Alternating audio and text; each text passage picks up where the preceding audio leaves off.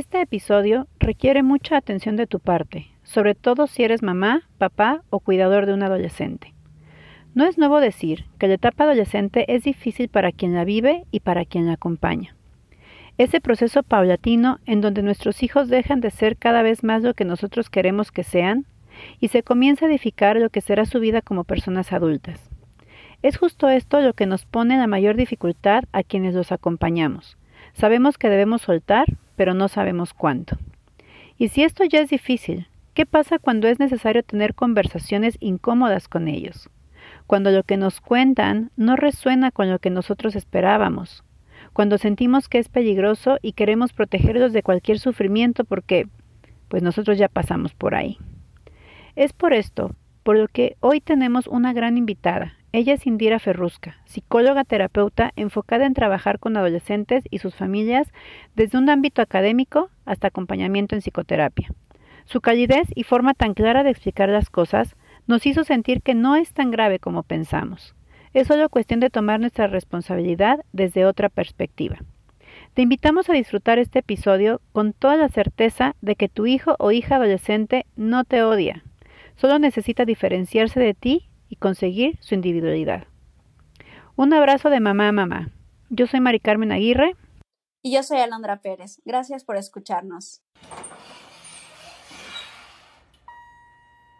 El placer de ser mujer a pesar de lo que nos contaron un podcast creado por mujeres para que juntas y juntos logremos conversar y entender de dónde vienen esos mitos, creencias y constructos sociales que nos han contado, nos hemos creído y han influido en nuestra vida. En cada episodio hablaremos de temas que quizás ya has pensado, has cuestionado, que a veces te han dado miedo o te han generado incomodidad. Tendremos conversaciones entre amigas e invitaremos a gente que nos pueda aportar desde ese conocimiento y experiencia. Esperamos crear contigo un lugar donde la reflexión sea disruptiva y así juntas desmontar esas ideas que nos han limitado la posibilidad de vivir desde el placer de ser mujer. Bienvenidas y bienvenidos a este nuevo episodio, un episodio más de alegría, de conversación, de cafecito. Eh, la verdad que se, se, vuelven unas conversaciones y unas reuniones casi, casi que entre amigas que nosotros disfrutamos muchísimo.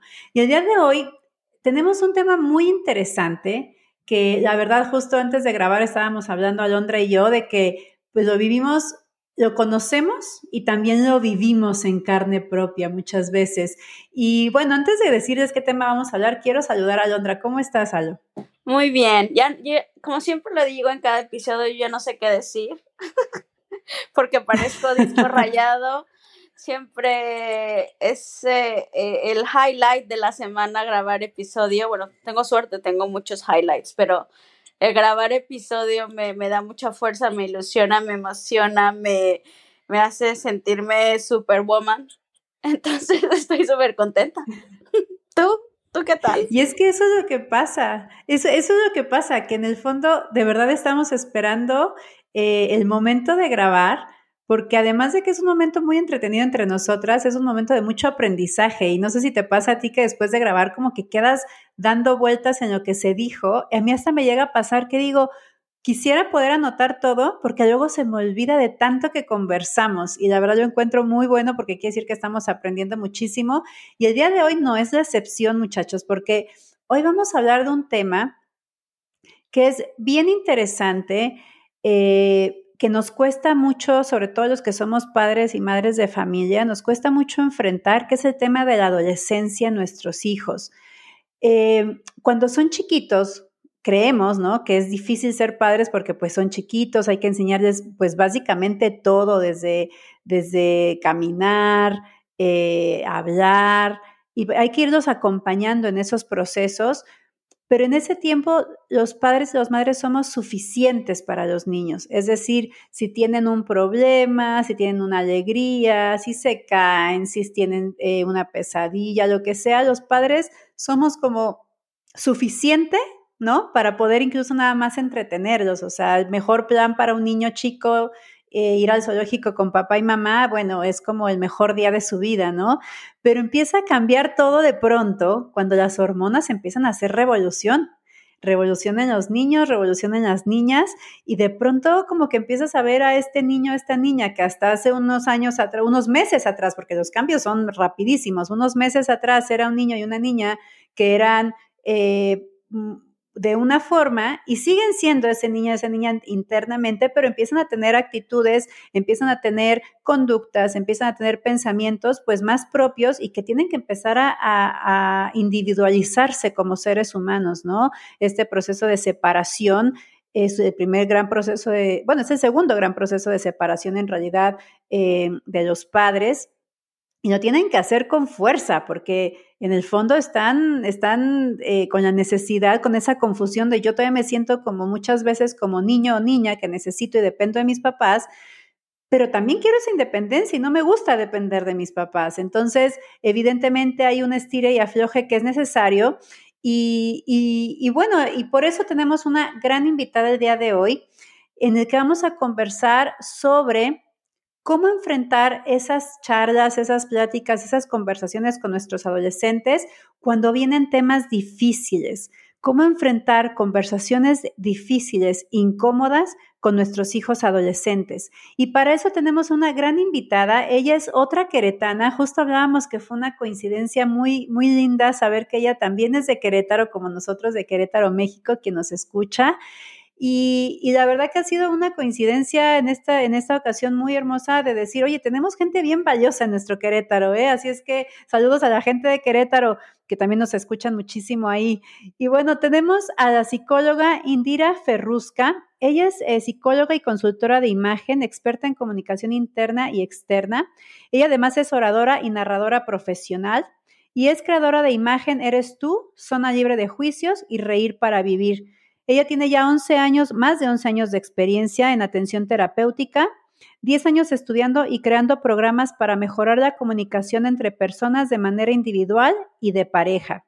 También a lo largo de su carrera se ha interesado muchísimo eh, en acompañar a los adolescentes y conectar con su verdadero yo a través del acompañamiento emocional y ayudar también a sus padres a conectar con estos hijos adolescentes y preadolescentes que, como les decía, eh, y quienes nos escuchan y tienen y están viviendo la experiencia de la preadolescencia y la adolescencia, se convierte en un desafío mayor, un, desafío de, de reaprender a vincularte con tus hijos, lo cual pues a veces cuesta mucho como, como padres y, madres de familia. Así es que bienvenida Indira, ¿cómo estás? Mucho gusto de tenerte aquí en el, en el programa del placer de ser mujer. ¿Cómo estás? Muy bien, gracias María Carmen Alondra por la invitación. Un placer estar aquí conversando de este punto tan importante que es ¿Qué hacer cuando eh, tus hijos te van a decir algo importante y cómo lo enfrentas y cómo lo manejas y qué hacer y qué no hacer? Eso es importante, sobre todo hoy que eh, los adolescentes también necesitan este acompañamiento del adulto y sobre todo que mm, a veces hay como esta charla o de si puedo realmente estar eh, conectando con mi hijo, si puedo estar cerca de él, que es mucho de lo que me dicen. Es que yo quiero estar cerca de él. Entonces, por ahí vamos a platicar un poquito del tema de acercarse a él y cómo acercarse a él o ella. Esa parte que, que estás comentando tú, Indira, yo creo que es una de las cosas eh, que como padres es más difícil de manejar. Cómo acercarse a este hijo adolescente o hija adolescente cuando tú sentías que estabas muy cerca de tus hijos. Porque ese es, ese es una, un paradigma, no una paradoja, perdón, no es paradigma, una paradoja que, se, que empiezas a vivir como papá, porque tú sentías muy cercano a tus hijos, te sentías muy cercano a, cercana a ellos y de pronto empieza a ver como esta especie de, de, abismo o de espacio entre, entre padres e hijos que dificulta mucho la conversación. Entonces, tú dijiste ahí ahorita como eso de acercarse. ¿Cómo, cómo, cómo puede ser el mejor eh, acercamiento para los hijos adolescentes independientemente del tema que estemos hablando con ellos? Ok, primero, eh, justo esto que dices, los padres sienten que hay un buen acercamiento, pero obviamente al llegar la adolescencia ellos buscan esta independencia. Yo siempre hablo de cambiar la palabra. El acercarse como lo entendemos, de estar como muy junto de ellos, de estar ahí, a veces como en este abrazo emocional, este abrazo este físico, más bien entrar en un proceso de acompañar, estar al lado de ellos. ¿Por qué? Acompañar y estar al lado de ellos, porque eso les permite darles el espacio para encontrarse, reencontrarse, saber qué hacer, pero aún así sienten que vas a un lado de ellos, que los estás respaldando, pero sin esta necesidad de sentir que estás invadiendo tu espacio. Por eso a mí me gusta como trabajar con las palabras, dejar de entrar en esto de quiero estar cerca para estar a un lado y acompañarlo. Y eso le va a permitir a él hacer su proceso sin sentirse solo y tampoco sin sentirse em, invadido por el padre o la madre que esté con ellos. es, eso es algo importante que a mí me gusta mucho recalcar. Me parece súper interesante. Mientras hablabas, se me vino la imagen cuando estamos eh, en el proceso de que los niños empiezan a caminar, que es la primera gran separación física, ¿no? Entonces, eh, no es lo mismo estarlos como sosteniendo todo el tiempo y que caminen contigo como si como agarrándose de ti todo el tiempo a ir al lado de ellos así como a ver a dónde se cae e incluso a veces que se caiga tantito para que tenga la fuerza de levantarse, ¿no? O sea, eh, como para entender este, este acompañamiento al lado, como que se me vino esa imagen de cuando están aprendiendo y tú los vas como sosteniendo, observando y de a poquito se van alejando un poco más hasta que el niño un día corre y nos emocionamos porque corre, nos emocionamos porque obtuvo esa independencia que cuando son adolescentes no es tan fácil emocionarse porque da mucho miedo, da mucho miedo este, este, este soltar, ¿no? ¿Por qué crees, o sea, que, por qué pasa esta sensación, Indira, en tu experiencia que has trabajado con tantos adolescentes y padres de familia, de este miedo que tenemos muchos padres de cómo soltar, hasta dónde soltar, cómo, cómo empezar a dar lectura a este proceso? Porque el mayor miedo que yo escucho de muchos padres es, es que si suelto mucho, capaz que se desboca y, se nos va. O si aprieto mucho, capaz que no lo dejo ser libre. Yo quiero que mi hijo sea libre y vuele. Pero ¿cómo encontrar o cómo ir caminando con ellos encontrando este término medio?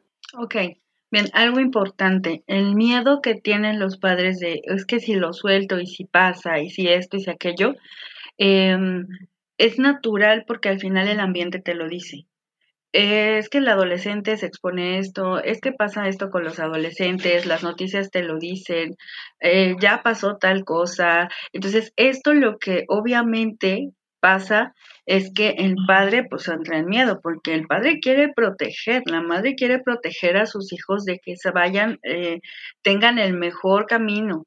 Sin embargo, aquí estamos olvidando algo. Estamos invalidando las decisiones de nuestros hijos. Y lo más importante, estamos invalidando todo lo que tú ya hiciste en el camino. Tú ya le diste formación, ya le diste valores, le diste ética, le diste toda esta manera en la que podría enfrentarse al mundo. Y cuando entramos en este miedo de le va a pasar o va a ser o no sé qué, le estamos haciendo dos cosas. Invalidas la información que tú le diste e invalidas sus tomas de decisiones. El principio de la resiliencia es el acompañamiento, el que tú creas en tu hijo que va a tomar la mejor decisión. ¿Basado en qué? En lo que tú le mostraste de la vida y en segundo, que aunque tú eh, estés muerto de miedo, decirle, hijo, yo sé que puedes tomar las mejores decisiones, porque sé que eres capaz.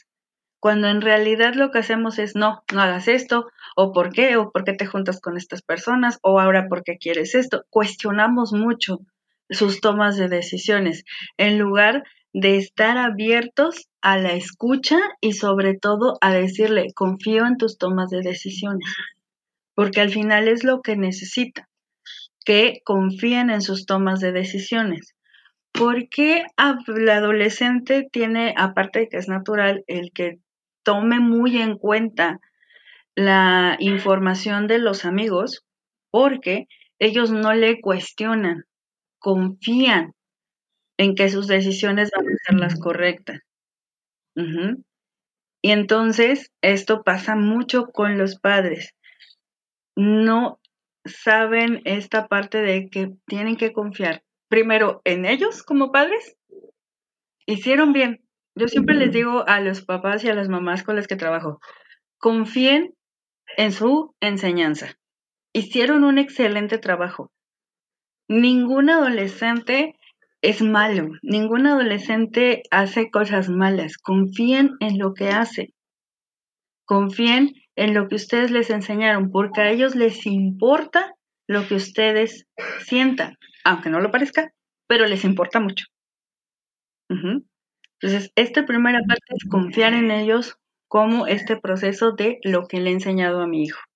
Segundo, confiar en sus tomas de decisiones, porque esto los hace sentir seguros.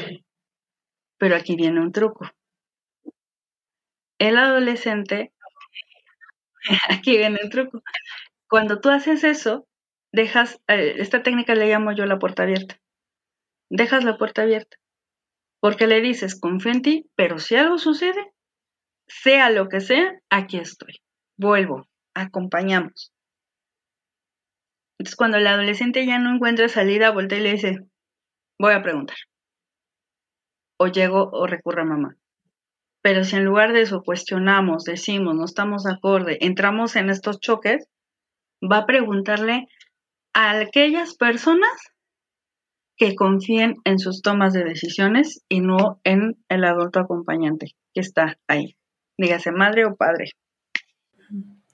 ¿Y cómo enfrentar estas conversaciones, Indira, en el sentido de eh, cuando, em, cuando uno como padre y madre está observando y, esta, em, esta observación te está dando información de que lo que puede pasar con tu hijo va más allá del miedo, o sea, sí se puede convertir en una realidad.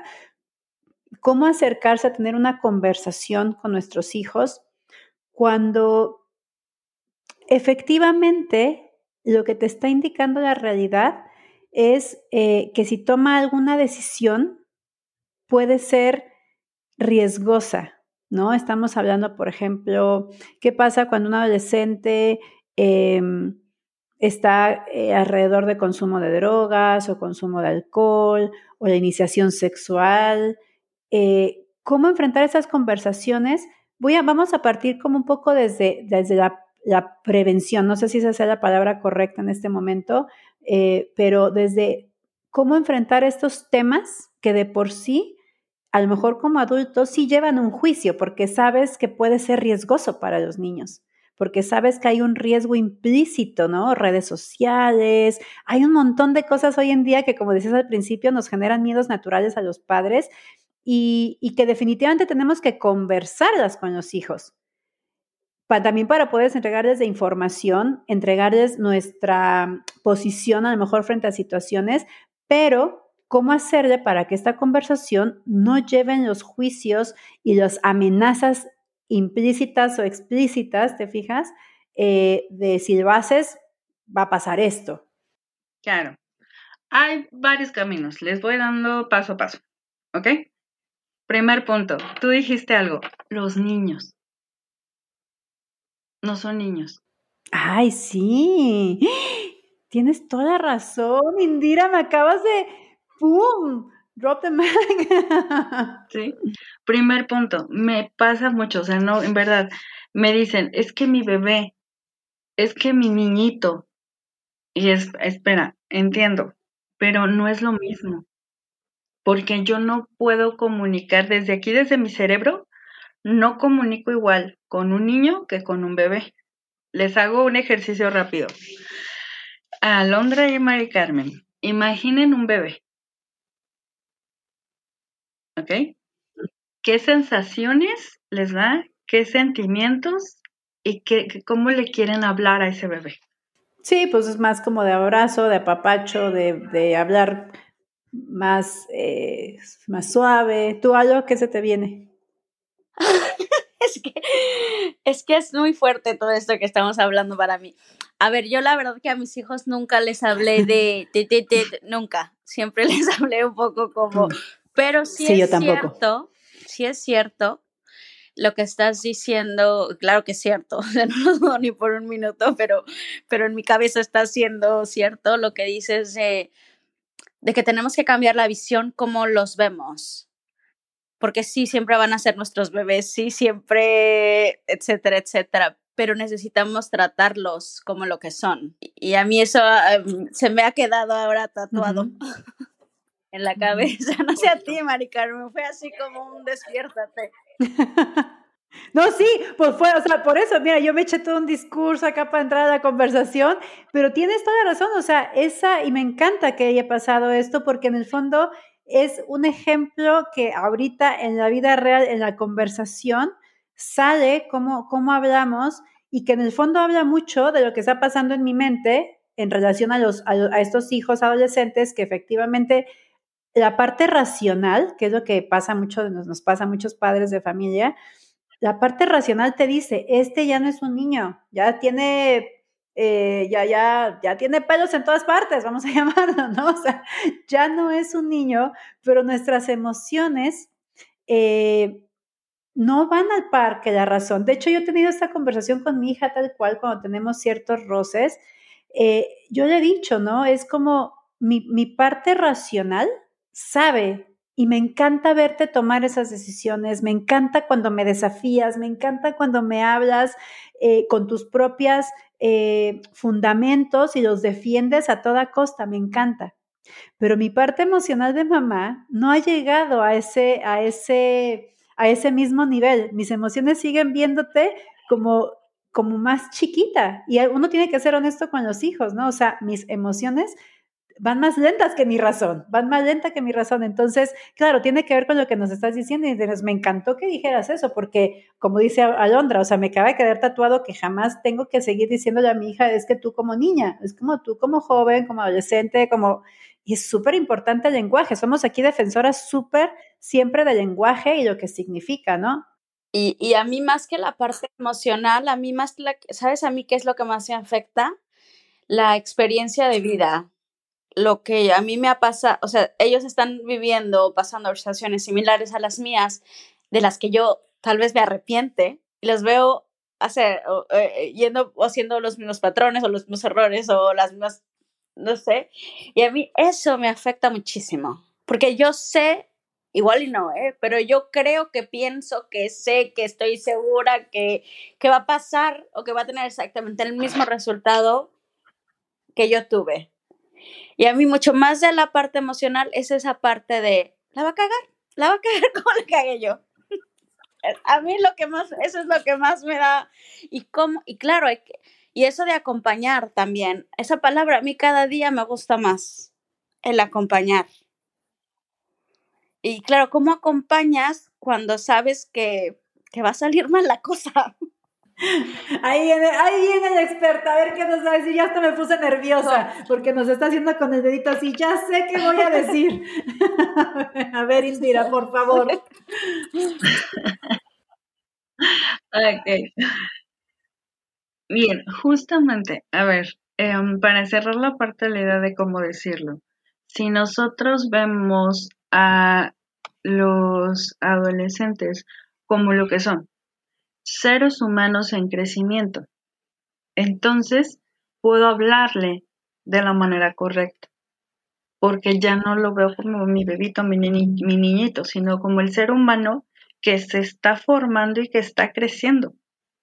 Y entonces eso me permite ser más empático, me permite tener mejor comunicación, obviamente sin romper esta sensación de eres mi hijo y te quiero, pero te quiero como el ser humano que eres se transforma. El amor no cambia, solo se transforma.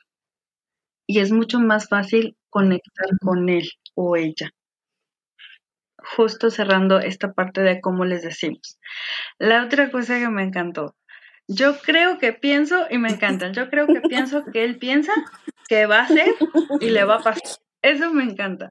¿Por qué? Porque efectivamente, aunque algunas cosas hagan igual, no quiere decir que van a pasar lo mismo que nosotros. Primero, porque es otro tiempo, es otro momento, son otros seres humanos, son otras habilidades y por mucho que los hijos se parezcan a las madres, a los padres, son seres individuales. Y nada te dice que va a pasar exactamente lo que a ti te pasó. Y eso también es algo que sucede. Pero puede pasar peor. No lo sabes. No lo sabes. ¿Cuál es el proceso que él necesite para aprender? puede ser que no sea tan peor. O importante, tú lo sentiste peor, pero estamos de acuerdo que a veces nuestras dimensiones emocionales son igual individuales. Para lo que a ti fue, wow, para otra persona es como, no es tanto. Entonces, volvemos a la parte de confiar en lo que les has enseñado. Y otra cosa importante, el confiar en lo que les hemos enseñado es ser coherentes. Nosotros como adultos acompañantes tenemos que ser coherentes. Pensar, sentir, decir y actuar de la misma manera. ¿Para qué? Para que tengas la calidad moral de decirle a tu hijo, oye, ¿qué pasó aquí? Porque en esta etapa son expertos en darse cuenta que no está siendo coherente. Tú me estás diciendo esto, pero tú estás haciendo esto. Y ahí es donde los papás empiezan a temblar las patitas. O sea, ahí es donde los papás empiezan a, sentirse cuestionados, a sentirse señalados, a sentirse juzgados de una persona que también ya es capaz de observar esas incongruencias. Entonces ahí es cuando muchos padres y madres pues hacen la retirada, no es como, no, aquí el adulto soy yo y vamos a tomar esta postura como autoritaria y se hace un, mire, que tenga ahí de, conversaciones, emociones, sentimientos, interpretaciones que, que por lo que nos dices, pues es lo que el, discurso que se genera es un discurso que no le hace sentido al, chico o chica. Sí, porque al final los hijos siempre saben que existe esta incoherencia en los padres. Porque cuando son muy pequeñitos te dicen, ¿estás enojada? Y tú dices, no, no, no estoy enojada, aunque sí lo estés. O sea, ellos ya lo saben. Pero el tema es que cuando son pequeñitos dicen, mm, si mamá dice que no está enojada, no pasa nada. Pero cuando ya son adolescentes es, no, espérate. Yo veo esto en ti. Y ahí es donde los papás y las mamás es como, tú no, no me puedes decir eso. Y es donde tenemos que voltear a decir, a ver, a ver. Sí, eso que dices es muy cierto, que, que a mí me gusta, me gusta mucho que cuando empiezan a ser adolescentes ya son capaces de saber tus emociones. Y eso a mí me gusta porque me hace pensar que también ellos son capaces de identificarlas de ellos. Yo cuando, cuando estoy o muy cansada o muy enojada o no me siento bien físicamente, estoy muy callada no hablo. en mi casa ya mis hijos lo saben perfectamente. Y hace poco mi hija me dijo, cuando era yo chiquita, cuando estaba chiquita y estabas callada, me daba miedo. Y yo mm, no entendía, o sea, me dijo, sí, porque o, está, o sea, ella sabía desde pequeña que yo cuando estoy callada es porque hay algo mal en mí y no estoy al 100. Y, y ella justo me decía, y yo soy lo opuesto. Yo al contrario, hablo más y me pongo como nerviosa y necesito que me escuches. Y, entonces, a mí me gusta esa, esa parte de que ellos sepan identificar lo tuyo y lo suyo, que no puede ser, que no es lo mismo, tal vez. ¿Sabes? Y creo que es muy inteligente de, de ellos que lo digan, porque tal vez hay quienes que no lo dicen. No sé, tus hijos son así, Mari Carmen, también, que lo, Sí, no, no, mis hijos son sumamente observadores, eh, los dos, tengo una hija, una hija de 12 y un hijo de 9, y yo creo que mi, mi, mi gran desafío, mi, mi, cruz, vamos a llamarla, de, de, de, ellos es que efectivamente, como dices, Indira, desde chicos les dimos, eh, tanto mi esposo y yo, como mucha oportunidad y mucha apertura que expresaran lo que necesitaban, lo que sentían, cómo lo sentían, en el momento que lo sentían. O sea, eh, siempre hablando mucho como de observar a los demás, de observarnos a nosotros con alrededor nuestro, etcétera. Entonces, obviamente ahora que, sobre todo mi hija, que tiene eh, toda esta, en su mente, toda esta permisividad de decir lo que piensa, lo que siente en el momento que lo siente, pues obviamente ahora se me rebota más porque ya no me dice nada más lo que ella piensa, sino también lo que ve en mí. Y, y digo que es una cruz no en mal sentido, sino a veces complica mucho más las conversaciones porque sigo siendo esta adulta criada en el concepto de que los padres somos la autoridad. A pesar de que conozco la adolescencia, a pesar de que he tomado terapia sanando mi propia adolescencia, hay momentos que como humano, cuando se me vienen estos discursos cuestionadores, ¿cierto? Que definitivamente los adolescentes también están en proceso de crecimiento, están en proceso de poder armar discursos más, eh, tal vez más asertivos, que nosotros como adultos tampoco hemos desarrollado muchas veces y terminamos en discusiones eh, donde la asertividad no se ve por ninguno de los dos lados. Entonces, sí, definitivamente eh, esta, esta forma de, que los adolescentes te, te, van observando y te van cuestionando, pues genera mucho ruido en los papás y creo también que genera ruido porque también tenemos este concepto de que el cuestionamiento quita autoridad. Y ese es un mal concepto también que creo que dificulta mucho la relación con nuestros adolescentes. Y iba esto porque justo te quería preguntar, Indira, ¿qué hacer cuando nuestros hijos reaccionan completamente a como nosotros los hemos, entre comillas, educado? Porque no puedes educar eso, o como nosotros reaccionamos. En, mi caso, por ejemplo, que, que ella es lo opuesto, mira, lo tienes que sacar y la, la, la. Y yo me lo guardo, lo pienso, lo medito, lo trabajo. Y a veces exploto también, es que sea la Madre Teresa, pero de una manera distinta, completamente, a mi parecer, opuesta. Claro, aquí es importante la escucha, porque en ambos casos ya se, eh, sus hijos les dijeron, a mí me pasa esto y a mí me sucede esto pero no solamente es como de, ay, mira, este, a mí me gusta el chocolate. No, o sea, mira, a mí me sucede esto.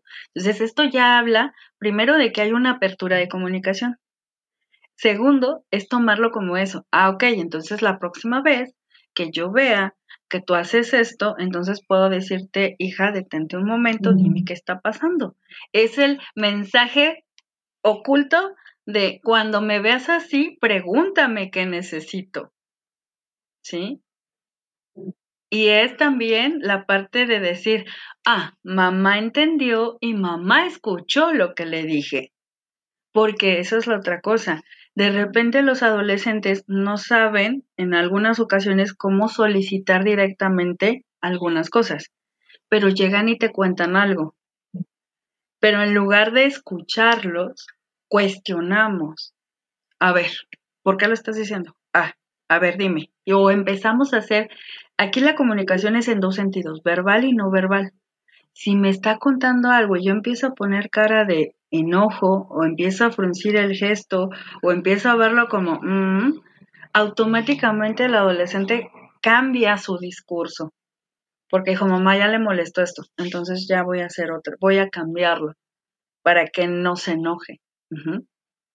Entonces, es estar abierto a la comunicación y atento a la comunicación. Punto. Atento. Este es otro concepto importante. Atento, no alerta. ¿Por qué no alerta? Porque estar alerta me hace enfocarme solo en puntos en los que yo considero que me tengo que fijar que son peligrosos. Y entonces dejo fuera todo aquello que realmente me dé un mensaje. Ejemplo, estoy alerta de que no me roben la cartera. Y estoy tan alerta que no me roben la cartera que me roban el celular o pierdo el celular. Estaba alerta, no atenta. Entonces, cuando estamos atentos a lo que nos comunican, entonces es, ah, ok, me lo está diciendo por tal vez esta situación, o la próxima vez que la vea, ah, es esto. Y entonces es como, a ver, e, es, el acompañamiento de decirle, a ver, siéntate un momento, platícame qué te está pasando. Porque así como tú dices que yo me quedo callada, quiero saber si a ti te pasa algo. Y entonces es como de, ah, escuchan, están atentos, no alertas. ¿Y qué hacer cuando no quieren hablar, Indira? Porque hay, hay, momentos en los que definitivamente em, el, adolescente se cierra. Yo me imagino que tiene que ver con que ya vio varias señales que no le parecieron seguras para poder hablar ciertos temas. Eh, porque pues todos vamos aprendiendo en el camino, ¿no? Como esta observación y esta atención que tenemos que tener, pues la vamos aprendiendo en el camino y en ese camino a lo mejor ya hicimos ciertas cosas, ciertas caras, dijimos ciertas eh, eh, frases o etcétera, eh, que fueron cerrando el camino, la, puertita, la puerta que tú estás comentando de acercamiento a, a nosotros como acompañantes. Entonces, ¿cómo hacer, cómo empezar a, revertir estos errores que de manera natural como padres vamos haciendo. ¿Qué consejo nos das? Primero, yo les aconsejo eh, trabajar su comunicación no verbal. ¿Cómo trabajo mi comunicación no verbal? Me voy al espejo y entonces empiezo a platicar conmigo mismo y observo mis gestos. ¿Para qué? Para que cuando esté hablando con mi adolescente sea muy consciente de cómo es mi expresión facial. Eso me hace estar en presente conmigo, en mi comunicación. Segundo, cuando converso con mi hijo, entonces si él me dice, ah, fíjate mami que este, mi amiga y su novia, y si yo ya le dice, ah, Levanté las cejas así como. Sí, o sea, no dijiste nada, nomás levantaste la ceja, abriste los ojos y entonces ahí es como de, ah, ya vas a empezar, ¿no? ¿Podemos hacer una corrección? No, solo que no sabía. A ver, ¿qué pasó? Bajamos tono. ¿Qué pasó? Y entonces es de, ah, bueno, entonces podemos hacer como una corrección rápida, ¿ok?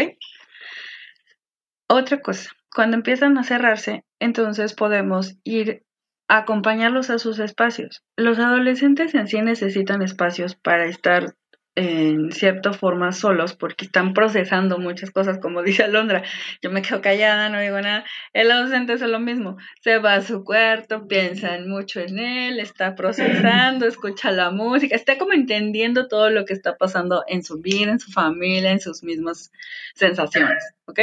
Entonces puede ser como, ¿me puedo acostar aquí contigo?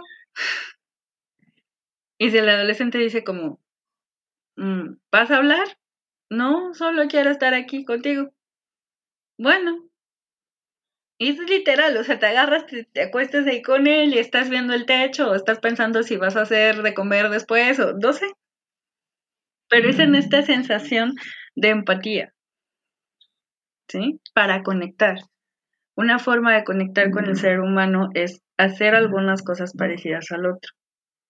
Y entonces si él dice, ah, mira, pudo hacer esto y, se dio cuenta que no llegaste corriendo, que no estuviste haciendo mil cosas, que te diste ese espacio para estar ahí con él o ella. Y es como, wow, se dio el espacio. O sea, ponerse a su ritmo, porque en el fondo buscamos que los adolescentes que por naturaleza en esta etapa, como dices, se aíslan, necesitan procesar mucha información o muchas veces necesitan como esa, esa, ese espacio para liberar energía, porque es muy, es muy cansado estar todo el tiempo en la escuela, rindiendo, amigos, bla, bla, bla. O sea, estar en su, en su, en su sintonía, ¿no? Lo que se conoce estar en su misma sintonías, ¿no? Eh, que muchas veces uno conecta, por ejemplo, quisiera dar un ejemplo a ver si sirve para los papás que nos escuchan.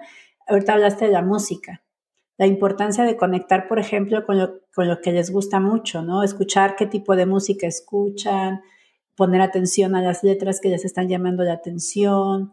Eh, de pronto a mí me ha servido mucho, eso lo doy como un consejo, mi hija también conecta mucho a través de la música y a veces vamos en el, en el, auto y vamos calladas porque necesita su espacio, viene saliendo a la escuela y pongo, yo, yo pongo mi música, comillas, mi música la pongo y resulta que casualmente entre medio de mi música hay una canción que a ella también le gusta que ya escuché y que yo puse en mi playlist porque quería saber.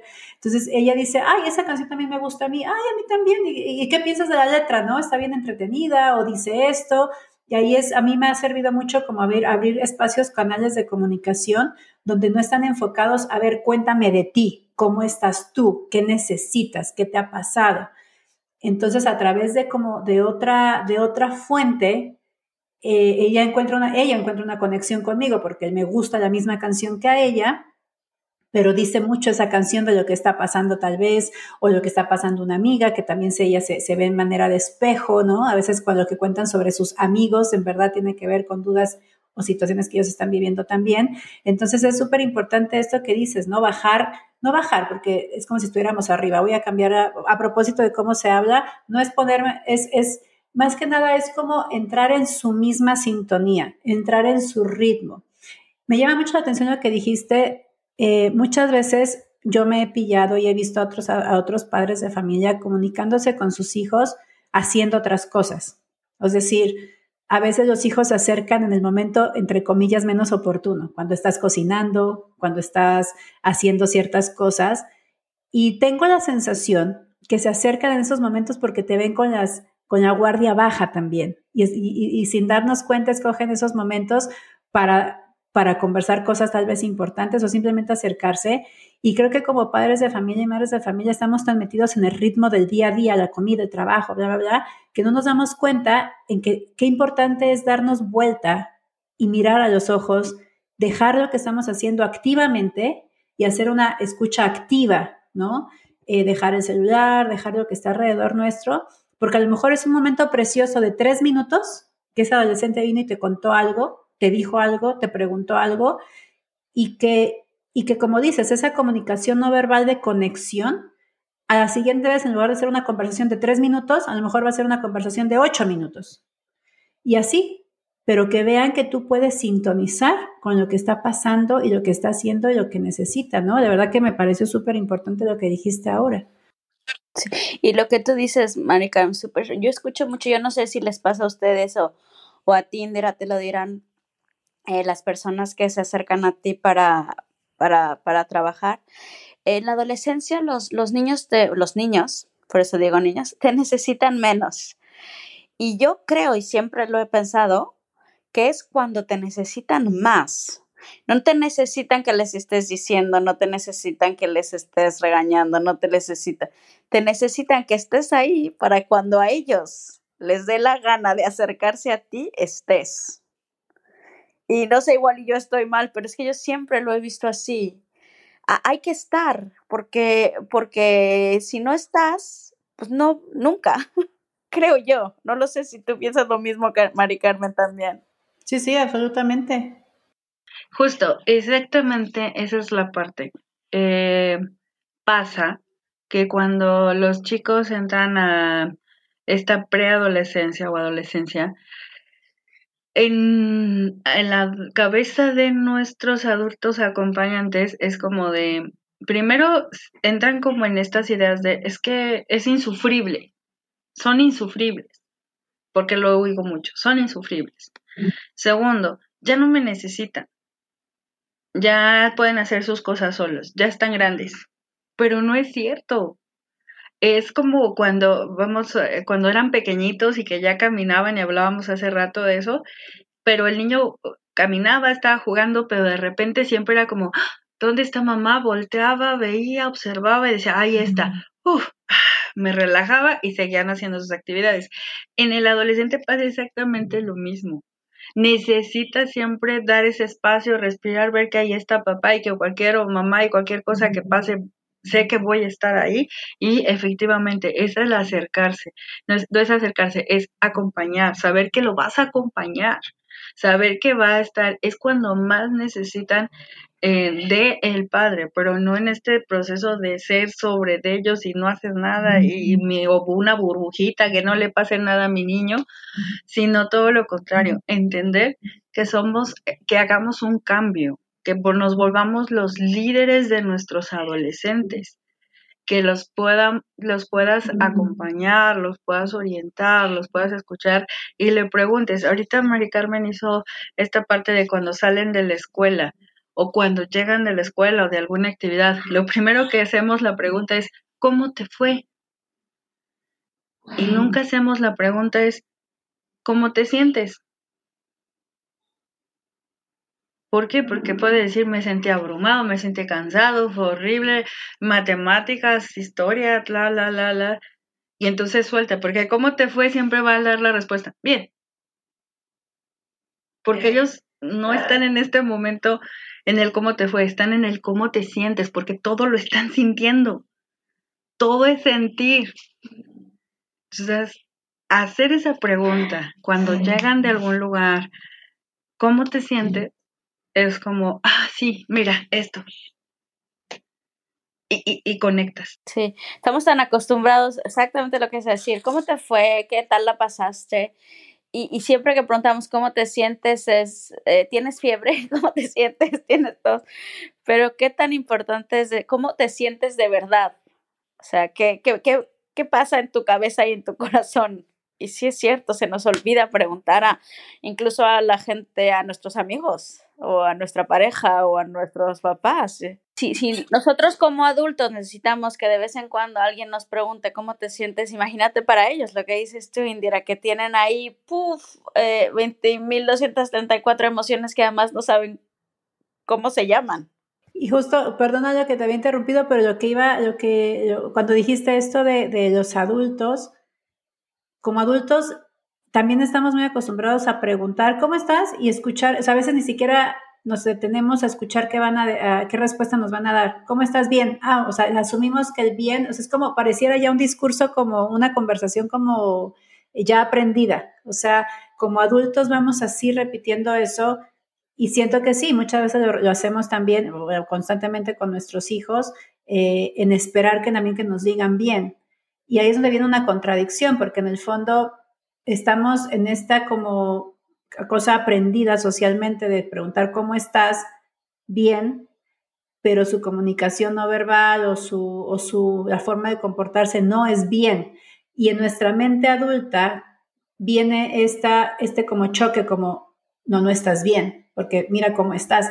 Y empiezas a tomarlo como personal. No sé si les pasa, ¿no? O sea, porque en tu mente estaba el bien, porque asumiste, porque siempre hemos aprendido que cuando te preguntan cómo estás, tú dices bien y tú escuchas bien del otro, pero lo que ves no es bien. Y sientes que tu hijo te está confundiendo. Y no es que te esté confundiendo, es que tú no supiste hacer la pregunta correcta para llegar a lo que está, a lo que realmente está pasando con él o con ella, ¿no? Y, y justo en ese punto es donde empieza el enojo del, del padre. ¿Por qué? Porque empiezan a sentir que no les tienen confianza, empiezan a sentir que porque le están ocultando cosas, porque no les cuentan todo lo que, pero todo.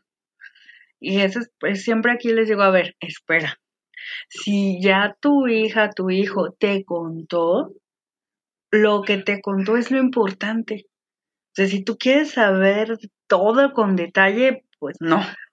Lo que te contó para él es lo más importante que sucedió en, en esa situación, en ese momento.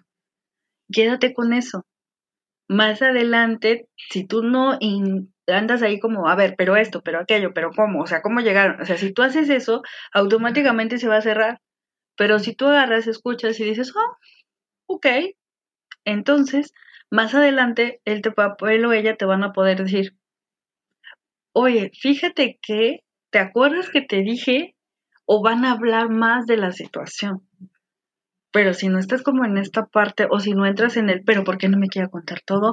Pero porque a mí, como, como esta necesidad de querer saber todo, no va a funcionar. Y efectivamente, como no hacemos las preguntas adecuadas o no ponemos atención en las preguntas que hacemos, entonces obtenemos respuestas de acuerdo a la pregunta.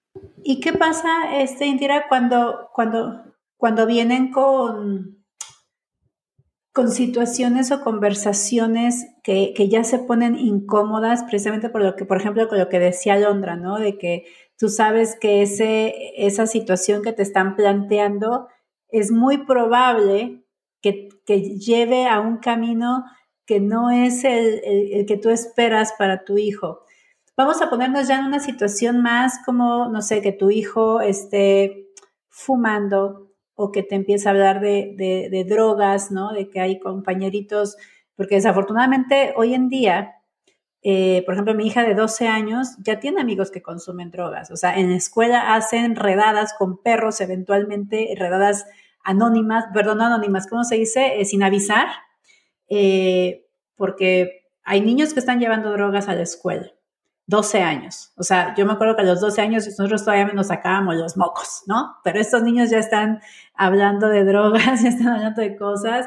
A los 12 años, a lo mejor hablabas del niño y la niña que te gustaba, pero no hablaban de cuántos besos se han dado, cuántos novios has tenido. O sea, las temáticas hoy en día, y a lo mejor esta es la brecha generacional que estamos enfrentando, eh, las temáticas son, son bien complejas. Em, ¿Qué pasa cuando un hijo viene y te dice, mamá o papá, creo que, eh, que soy homosexual o no, yo soy bisexual? A mí, ¿no? A mí me gustan las dos personas y yo me enamoro de las almas y eso para, para papás que venimos de otra generación es, es difícil, ¿no? De procesar. Eh, no sé, todos estos temas, ¿no? Podremos, podría poner una lista interminable. Tú, a ver, échame la mano. ¿Qué, qué, qué temáticas, por ejemplo, se te podrían venir? No, sí, por más.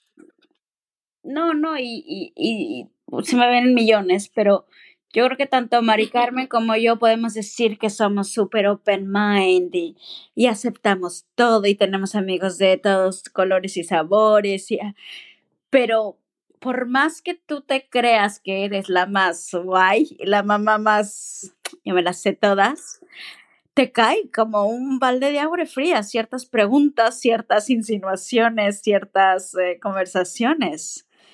Y por más que tú te creas preparada y por más que te creas que lo vas a gestionar bien, eh, a veces no. y eso es muy difícil. ¿A qué Cuesta, cuesta, cuesta, sí. Sí, a mí, por ejemplo, otro día llegó mi hija y me dice, em, mamá, eh, había unas niñas de octavo, de octavo grado, que son, no sé, niñas entre 14, 14 eh, años, 13, 14 años, y, estaban hablando de, de, que estaba súper contenta porque se había acostado con no sé quién. Y, y, por ejemplo, o sea, yo, yo hablo mucho sobre sexualidad con mis hijos, o sea, como dice Alondra, ¿no? Tenemos conversaciones abiertas sobre muchos temas, pero definitivamente no puedo negar que en mi cerebro es como, no manches, o sea, tienen 13 años, o sea, ¿de qué estamos hablando? O sea, como que me gustaría ir con esos niños y decir, tener la conversación, ¿no? No sé qué, qué, tipo de conversación están teniendo esos niños, que mi hija está conviviendo con esos niños, eh, con esos niños, mira otra vez la weá, no, con esos adolescentes, y Andira se empezó a reír de mí y la caché, la caché que hizo una sonrisa, con esos adolescentes, así, Ay, mi psicóloga me va a analizar esto. Bueno, entonces, los adolescentes. ¿Cómo enfrentar esto, Indira? Porque de verdad que sí, esto yo creo que es una de las cosas más difíciles que estamos enfrentando los padres y madres en esta, en esta época, con una brecha generacional eh, bien abismal, porque la tecnología, bueno, hay un montón de cosas que se están, este, que se están anexando. Pero ahí yo también tengo, ahí yo también tengo otra cosa, ¿eh? Eh, por ejemplo, yo que tengo a, un, adolescente más mayor en casa, luego me cuenta cosas de sus amigos que yo que tengo una hija, digo, madre mía, o sea, yo cómo reaccionaría, o sea, los padres, claro, mi parte, mi parte mexicana, como yo digo de broma, eh, pienso, pero la niña, los padres, o sea, no lo digo, lo pienso, pero los padres están en... Pero mi parte nórdica, como lo digo mi parte europea, piensa, ay, qué bien, qué bien que los niños hablen como que sea normal, que sus padres saben lo que hacen los niños y que lo digan abiertamente. Entonces yo tengo, a mí yo tengo esos dos. ¿Cuáles niños, Alondra? ¿Cuáles niños? oh, ya les debo un año, ya les debo un año. ¿qué, qué felicidad y qué libertad tienen de poder decir cosas que sus padres lo sepan, que sus padres, porque nosotros, yo nunca me hubiera atrevido a esa edad decir esas cosas. Entonces yo tengo ahí como que un ángel y un demonio diciendo, madre, estos padres, como la dejan a esa edad, la niña. Incluso lo, lo comento con amigos y los amigos es de, uh, no, yo, lo, yo, qué ganas de ver, no sé, cosas y al mismo tiempo es, pero qué bueno que lo hablen, qué bueno que lo digan, qué bueno que lo comparten, que, que normalicen, eh, no sé, niños de, de nosotros, por ejemplo, en, México somos, no, olvídate pensar de, de, especialmente de sexualidad y de placer y de que fueron de fin de semana no sé dónde y pero lo, hacía, solo que mentían y decían que iban a dormir a la casa de la amiga, por ejemplo, ¿no? Pero ¿qué, ¿qué, es mejor? Entonces yo tengo esa, no sé si a ti te pasa, Mari Carmen, tener ese, esos dos ahí, el diablito y el angelito diciendo, pero esto, pero el otro, pero el otro, aunque no es diablito ni ángel, es solo un ejemplo. O mi parte racional y mi parte emocional, no sé cómo llamarla. Es que yo creo que es, es efectivamente lo que, lo que hablábamos hace rato con Indira de decir, ya pasaste tú por una adolescencia en un contexto, en un tiempo con otros padres y eso es lo que está en tu mente, o sea, no podemos negar que actuamos en función también de lo que, de lo que somos, de lo que aprendimos, de nuestras propias adolescencias. Y, claramente, como dices, a pesar de que somos muy abiertas, de que hemos tratado de cambiar discursos, de que hemos tratado de eh, empaparnos de qué está pasando hoy en día con los adolescentes para tener más empatía, a pesar de que hay cosas que dices, ay, me hubiera encantado que mi época hubiera sido así de abierta la situación, no podemos negar que parte de nuestro cerebro, ¿cierto? O sea, nuestra memoria eh, emocional, todo eso, pues también se pone en acción. Entonces, ¿cómo lograr, Indira, lo que te preguntaba hace rato junto con lo que dice Alo, tener estas conversaciones cuando nos llegan con temas que son bien complicados, que se activan todas estas defensas, alertas, como tú bien las, las mencionaste, y cómo enfrentarlas para no cerrar conversaciones. Ahora sí te dejamos el micrófono, Indira, porque ya hablamos mucho nosotros. es que nos emocionamos. Yo me emociono con algo también. Ya lo sé. Ok, bien, primer punto. Es uno, siempre escuchar, pero escuchar sin juicio. Escuchar realmente lo que está diciendo, cómo te lo está diciendo. Eh, sé que puedan venir para ti y ahora eso como te puede asustar, te puede dar miedo, pero en ese momento lo que tu hijo necesita, ¿qué necesita en ese momento? Necesita mi escucha, necesita que lo respalde, necesita que hasta preguntarle, ok, ¿quieres que te diga algo? ¿Quieres que solo te escuche? Dime, yo aquí estoy, pero es importante, ajá, porque a veces no es que quieran escuchar algo de nosotros, es que solo quieren decir las cosas. Y vuelvo, sin ningún juicio, sin ningún, ah, entonces ahora va a pasar. No, no, no, a ver, te escucho, literal, bajo todas, todas esas este, miedos, expectativas, bajo, bajo, bajo, y veo qué es lo que tengo enfrente. No es mi bebito, no es mi niñito, es un ser humano que me está exponiendo algo, que me está diciendo algo, sin, es con cero juicios.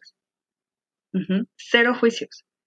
Si yo veo a esta persona sin ningún juicio, entonces soy capaz de escucharlo, soy capaz de saber qué responder, soy capaz de preguntarle, ok, ¿qué necesitas de mí? Lo que necesites, yo aquí estoy y te voy a escuchar y te voy a apoyar. Y eso va a ayudar a que la persona se abra más, a que esta persona que está enfrente de nosotros nos siga contando, nos siga diciendo. Ya después, si tú te sientes así como, oh, colapso, ahora sí, de, ya te escuché, hijo mío, deja voy y, ahora lloro mis penas en el closet, porque ¿cómo es esto? ¿Ahora qué voy a hacer? Entonces es diferente, pero en ese momento es ver al ser humano qué necesita de ti. porque efectivamente todas estas ideas que traemos de, de la educación de nuestros padres y cómo ha aumentado, o sea, yo tengo padres jóvenes con adolescentes que a pesar de que hablamos que la diferencia no es tanta, aún así existe esta crisis porque efectivamente hay mucha información, eh, esta parte de hasta de pandemia nos hizo como acelerarnos en el tema de tener aún más información de la que ya teníamos y ellos mismos dicen, no sé qué hacer. ¿Cómo, ¿Cómo, lo enfrento? ¿Cómo lo hago? Escucha. Todos los hijos van marcando el tipo de padres que necesitan el tipo de madre que necesita. Escucha. En el adolescente, como es tan cambiante, entonces tal vez hoy mi adolescente necesita un poquito más de límites. Hoy mi adolescente necesita escucha, porque hoy mi adolescente también va a necesitar tal vez un apapacho, que es cuando llegan y te agarran y te abrazan así de, ah, mamá, y tú sí de, te sientes bien. Y lo primero que le dices, ¿te sientes bien? En lugar de decir, ay, sí, y lo abrazas igual, con la misma intensidad que él te abrazó. o ella te abrazaron. Entonces, es esta parte, no generar juicios. el juicio, e, e, el tener un juicio sobre las cosas es eso. ¿Es blanco o es negro? ¿Está bien o está mal? Y si no hay un juicio, entonces te escucho, te entiendo y vamos aprendiendo en el proceso. Cuando eh, en, daba clases a adolescentes en una de las escuelas en específico, bueno, sigo dando, pero en otro nivel, eh, pasaba mucho el tema de que el típico grupo que todos decían, es que es horrible ese grupo, es que hacen esto, es que no sé qué.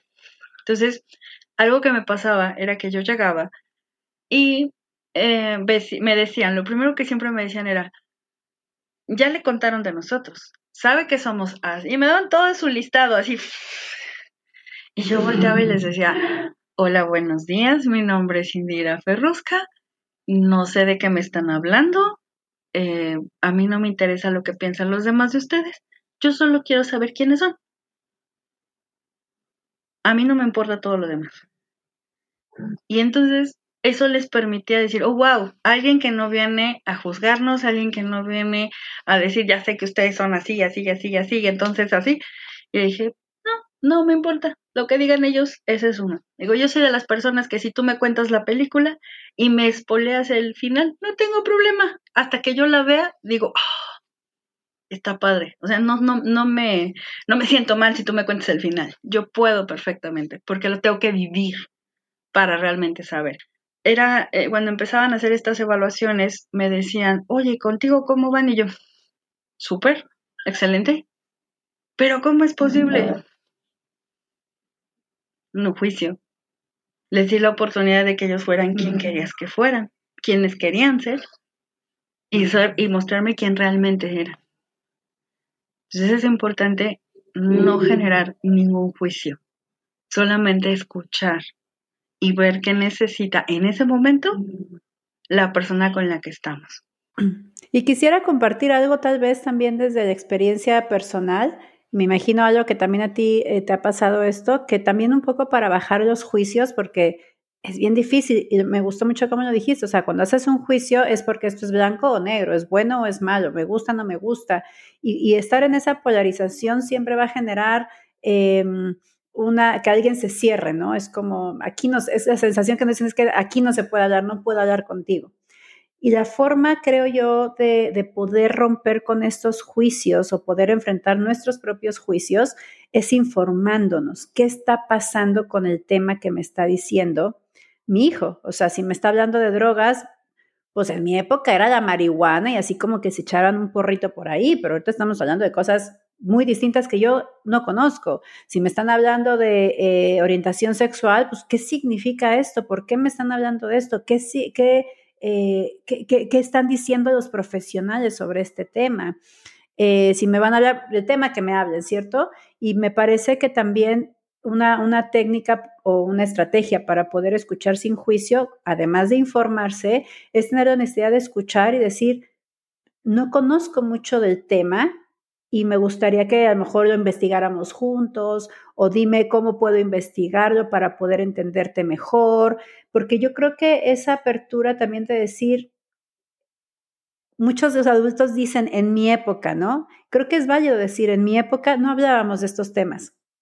En mi época no teníamos este tipo de conversaciones con los papás. Entonces me agarras, me pillas medio volando bajo. Entonces te escucho. ¿Y dónde puedo aprender más de este tema?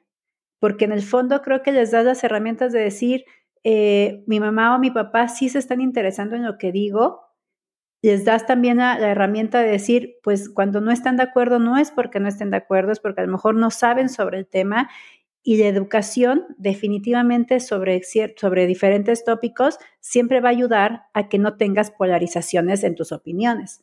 Entonces, eso es como una, una opción que a mí me ha servido mucho con, con mis hijos, eh, de poder aprender con ellos, ¿no? Porque muchas veces cuando se acercan a ti, también es porque también tienen dudas sobre el tema. No nada más te vienen a contar para enseñarte, aunque esa sea su posición, sino es como, esto está pasando y tampoco sé mucho, ¿no? Y, y una cosa que yo no sé desde tu opinión profesional, Indira, a mí me parece muy importante, eh, las redes sociales. hay muchos padres que yo conozco que, y madres, obviamente, que, ay, no, yo no quiero tener Instagram ni esto ni es, y lo entiendo, es respetable, pero al menos a mí me sirve mucho para, para saber eh, lo que está pasando, porque no puedes, es imposible seguir. Los trends eh, cambian constantemente y a una velocidad impresionante. Entonces es una manera de, de seguir un poco eh, eh, su mundo. A, mí me parece súper importante tener redes sociales como padre y como madre. Y al menos en nuestra casa abre muchísimas comunicaciones muy interesantes donde yo he llegado a conocer opiniones de mis hijos que tal vez no pensaba y que me han sentido, me han hecho sentir, perdón, extremadamente orgulloso de las opiniones que tienen, sean o no iguales a las mías.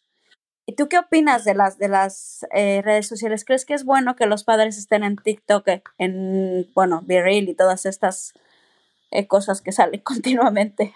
Sí, sí, definitivamente es parte de igual de este nuevas herramientas como adultos acompañantes. O sea, no podemos cerrarnos a eh, solo el chat de la escuela, no, o sea, eso no son las redes sociales, el chat de la escuela no son las redes sociales, eh, los chicos tienen redes sociales, eh, puedes entender de lo que están hablando, puedes eh, comprender lo que está sucediendo, no como en el no quiero que lo hagas, pero sí puedes en el tema de, ah, ok, que te hablen, que te, si escuchan, escuchar lo que hablan y tú pueden entender lo que dicen, es, es una forma de obtener información para nosotros rápida y que te hace estar igual. O sea, no podemos eh, cerrar los ojos a creer que ese mundo no existe. Claro que existe, ellos lo manejan y como parte de ser adultos acompañantes, pues también es entrar a ese mundo. Obviamente tal vez tú no hagas todo lo que se ve, pero sí te informas pero sí conoces, pero sí te das cuenta y dices, ah, ok, y volvemos sin juicio, simplemente a esta parte de consumir información, de saber información, discriminar información, porque eso es importante. A ver, ¿cómo le vas a enseñar a tu hijo que cómo discriminar información de las redes si tú no lo haces? Entonces es parte del proceso, que también te vayas informando, tú veas y, puedan, y puedas tener este diálogo, esta información y que puedan platicar y va a ser completamente la diferencia así solamente piensas que las redes sociales em, son malas o no ayudan o cómo es posible. porque al final es parte de, de, la vida de tu adolescente, es, es parte del proceso que lo va a hacer y que también lo está formando. Exacto. A mí personalmente me costó mucho, me costó mucho ahora que, mi hija entró a, a, middle school, que abrir las redes sociales. Me costó mucho porque tenía, tenía susto de qué es lo que iba a pasar ahí. Eh, sin embargo, eh, me di cuenta que aislarla tampoco era lo mejor porque de alguna forma iba, iba a conocer o saber qué estaba pasando y mejor que lo pudiera ella constatar, ¿no? Que no se generara una, una eh, imagen o una eh, idea de lo que son las redes sociales, mejor que ella lo viva. Y también, em, eh, ahora que decías esto como de, de, de, hablar un poco como su lenguaje, también usar mucho el humor. Creo que usar el humor para conversar con nuestros hijos de los temas que nos incomodan es muy importante. No sé tú qué opinas, Indira, pero usar el humor de decir, oye, no tenía idea de que esto estaba pasando, eh, parece que mi mente viejita no, no llegó tan rápido a la información, no sé, cada quien tendrá sus formas de, expresar el humor, en donde los chicos vean que sí quieres hablar de sus temas, pero que definitivamente, obviamente, te cuestan. Y, y hacer como también explícito eh, esa dificultad, pero esa disposición. Y yo creo que eso también hace un camino más, eh, más suave para que las conversaciones fluyan. No sé qué piensas tú, Indira, o, sobre esto. Sí, definitivamente. Esta parte del humor que es tomar las cosas de manera agradable, de tomar las cosas como a juego, a diversión, importante. El tema del humor, hay una línea muy delgada entre tomar las cosas con humor, con diversión, a hacer burla. que ahí es donde eh, ya, eh, ya no funciona. ¿Por qué? Porque algunas veces como adultos, acompañantes, creemos que es como la burla es como ser divertido y no es cierto. La burla lastima, daña, enjuicia. Entonces, a diferencia de tomar las cosas divertidas, esta parte hasta de reírnos de nosotros mismos. Oye, fíjate que yo creía que esto era esto y resulta que no y te empiezas a reír de ti mismo y entonces el, adolescente es como, ok, y, y, se puede reír contigo y darse cuenta que también reírnos de nosotros mismos es padre y es divertido y nos quita muchísimos juicios de nosotros mismos y de, de, estas crianzas donde no hagas el ridículo, como no es posible, o sea, como de, de, avergonzarnos, de, reír, de, hacer lo que queremos, solo porque qué van a pensar los demás o qué van a pensar de ti o decir de ti, cuando en realidad el humor transforma, te da una fortaleza, te genera una autoestima impresionante porque sabes reírte de las cosas y empiezas a darle el optimismo a, a la situación entonces, si tú le dices a, a, tu adolescente, mira, pasó esto, y entonces empieza, empiezas a reírte de ti mismo, es como de, ok,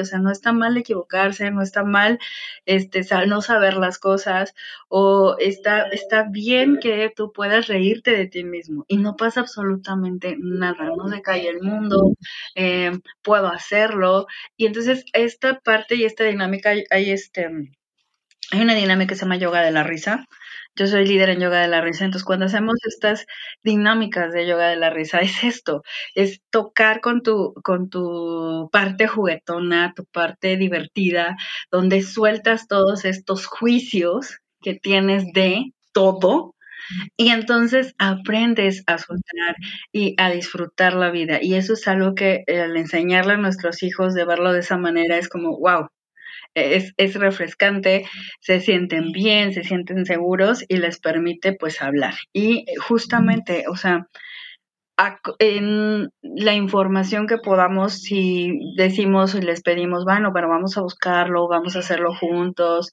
vamos a integrarlo en esta parte de, de exploración, de información, ayuda bastante a que él también se sienta involucrado, porque esa es otra cosa.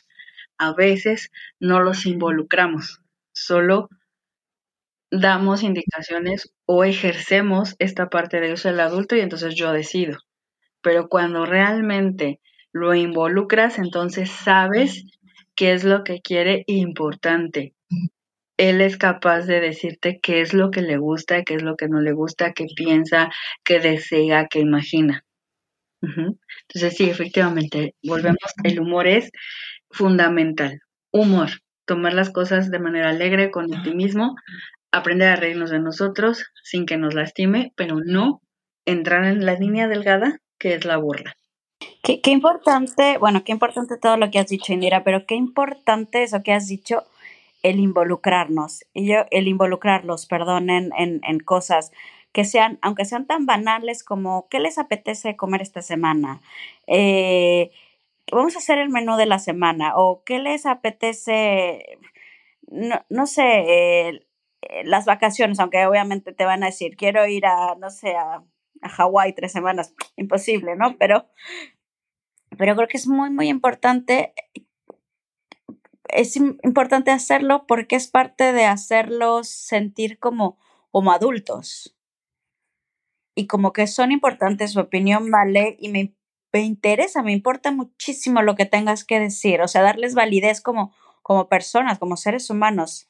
Y claro, y, aunado a esto que dices algo de, involucrarlos en la, toma de en la toma de decisiones, también darles eh, la oportunidad de que asuman, por ejemplo, también sus propias decisiones eh, en una forma o en un espacio más seguro, ¿no? O sea, por ejemplo, eh, ayer justo hablaba con unos amigos eh, en el que uno de ellos me decía que a él nunca le dieron una hora de llegada.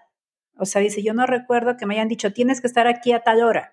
Más bien le decían, ¿a qué hora vas a estar? ¿A qué hora piensas que es, que es este, prudente que llegues si tienes una fiesta en tal lado? ¿Qué, qué, qué hora crees que puedas llegar?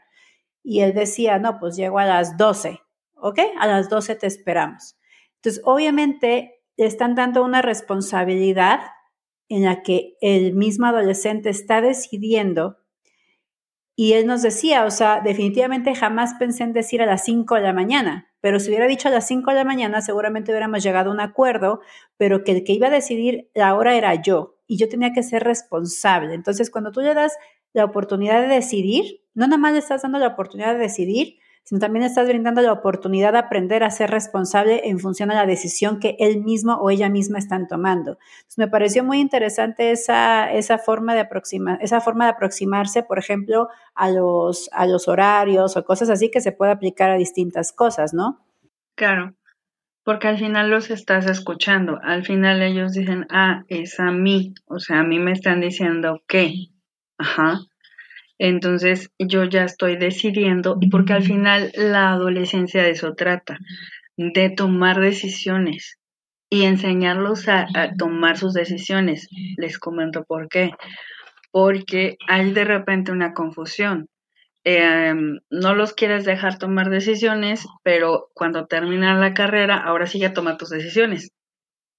Y entonces les puedo decir que yo he tenido pacientes en consulta donde voltean y dicen, ¿y qué hago? Si toda la vida hice lo que me dijeron y ahora me dicen que tome una decisión y no tengo idea. Es más, tengo pánico escénico de, decidir y equivocarme. Y son pequeñas cosas. Y son pequeñas cosas. Obvio, te vas, te equivocaste. Ah, está bien eso de equivocarte. ¿Qué aprendiste de lo que te equivocaste?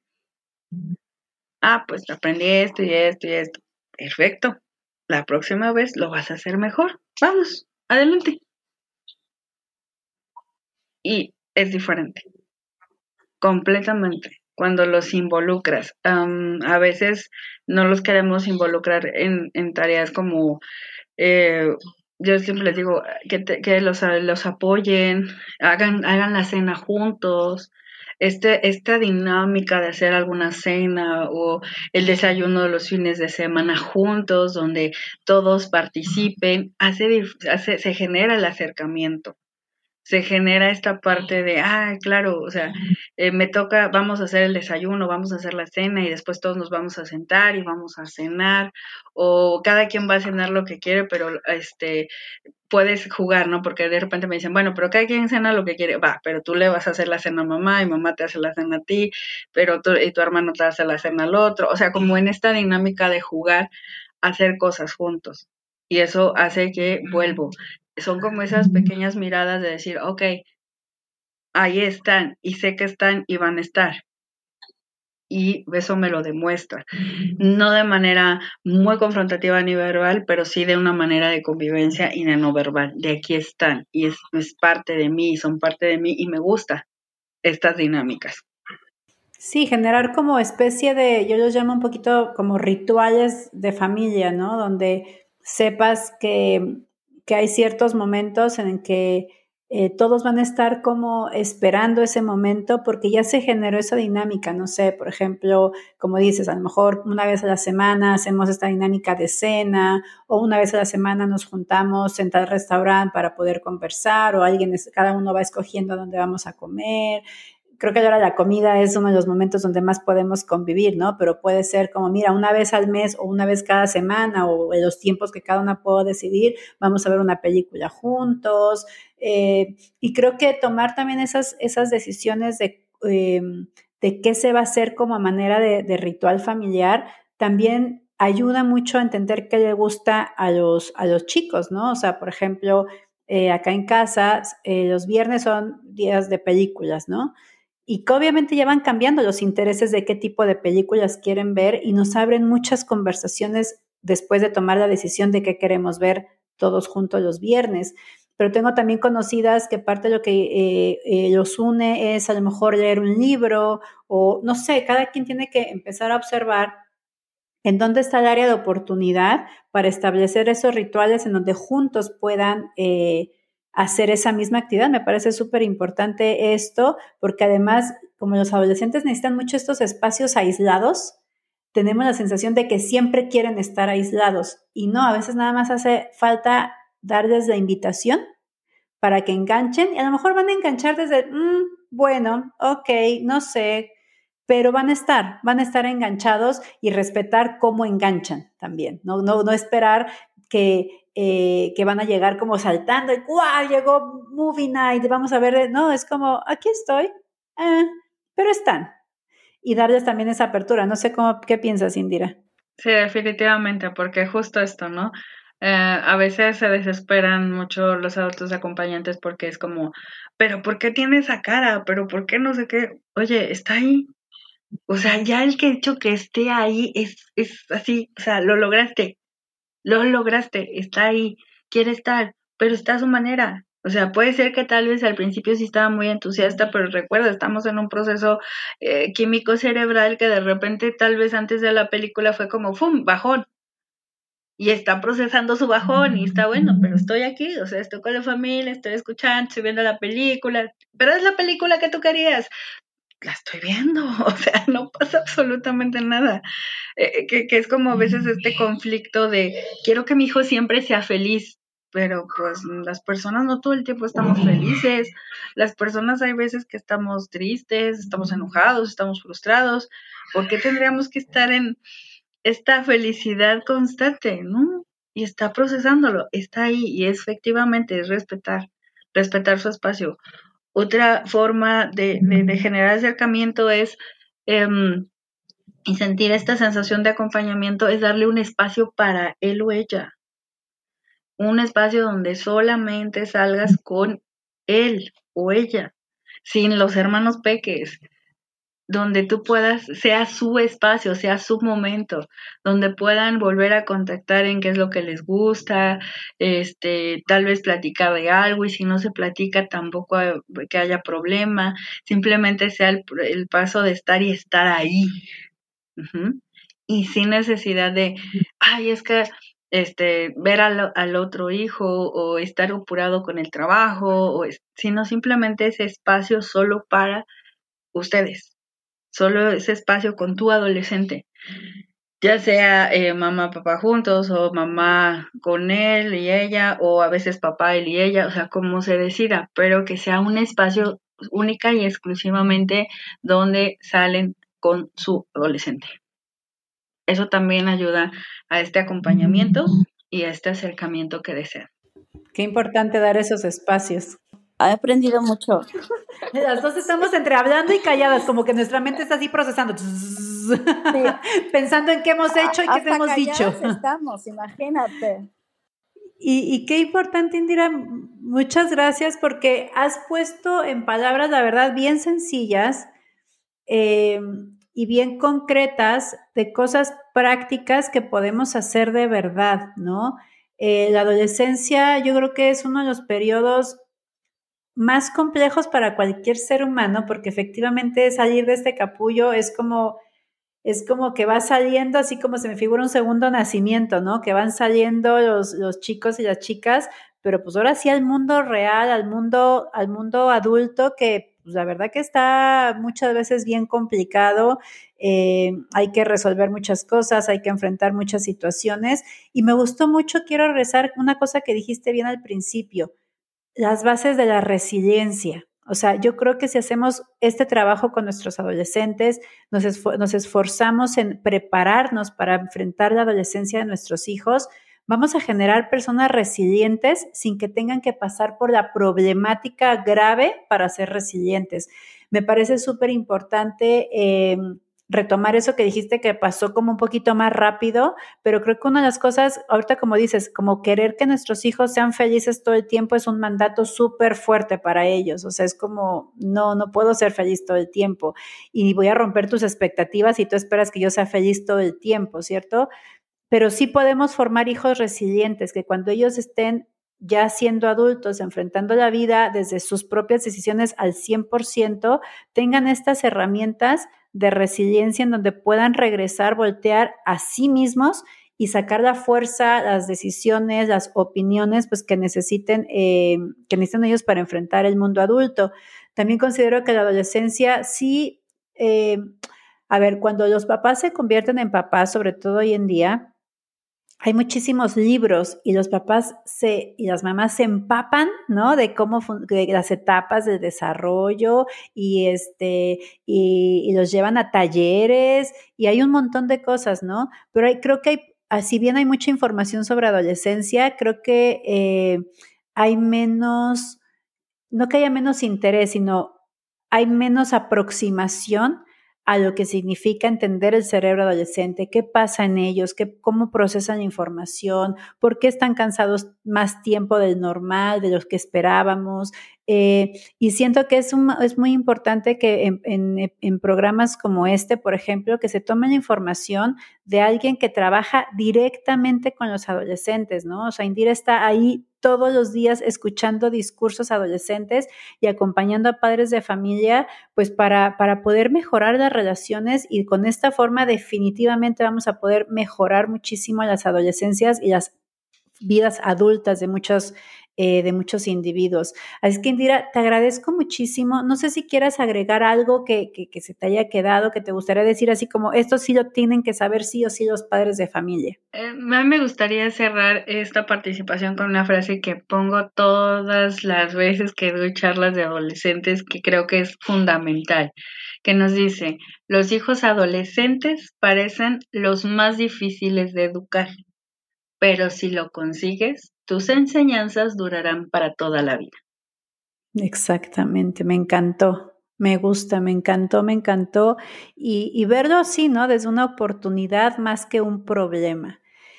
Vamos a dejar los datos de Indira porque estoy segura que muchos de, nuestros, eh, de nuestra audiencia va a querer saber más sobre este tema. Como saben, en algún momento vamos a hacer una segunda parte con alguna otra aproximación. Estoy segura porque eso es parte es lo que te iba a decir, sí, sí, espero que, que espero que eh, eh, Indira esté abierta a, otro episodio porque este es un tema interminable. Interminable. Es que Indira, ya te estamos dejando así como que aquí, aquí como eh, comprometida con otros temas que, que, se, que, son referencia a la adolescencia, pero definitivamente vamos a dejar también sus redes sociales, vamos a dejar sus datos para que quien quiera comunicarse con ella eh, quien quiera a lo mejor eh, que escuche y diga, ¿sabes qué? Me estoy, le hace falta mucho a mi escuela, a lo mejor hacer una charla. Eh, ella, ella es, es, este, es experta en transmitir esta información ya digerida para que todos podamos escucharla y digamos todos, sí es cierto, sí es cierto, porque cuando alguien logra dar ese tipo de información y todos nos sentimos identificados es porque dio en el clavo, ¿no? Dio en la, fibra que tenía que tocar para poder transmitir esta información. Es que, Indira, te agradezco muchísimo. Espero que la gente que nos esté escuchando y tenga dudas se, se aproxime a ti, se acerque a ti a través de tus redes y, tus, y los datos que vamos a dejar. Y de verdad te agradezco mucho de manera personal porque pues estamos viviendo esto en carne propia y mira que cuesta.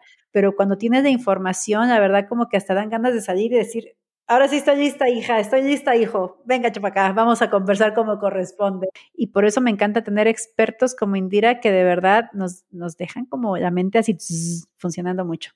Es que te agradezco muchísimo, Indira, eh, y espero que, que, mucha gente se atreva a, a salir de esa situación de bruma mental con nuestros adolescentes y se atrevan a preguntar todo lo que necesitan. Así es que muchas gracias, Alondra. Muchas gracias, Indira. Y buenas, buenas tardes, buenas noches, independientemente de donde estén. No se olviden siempre de vivir desde el placer de ser mujer. Bye bye. Gracias.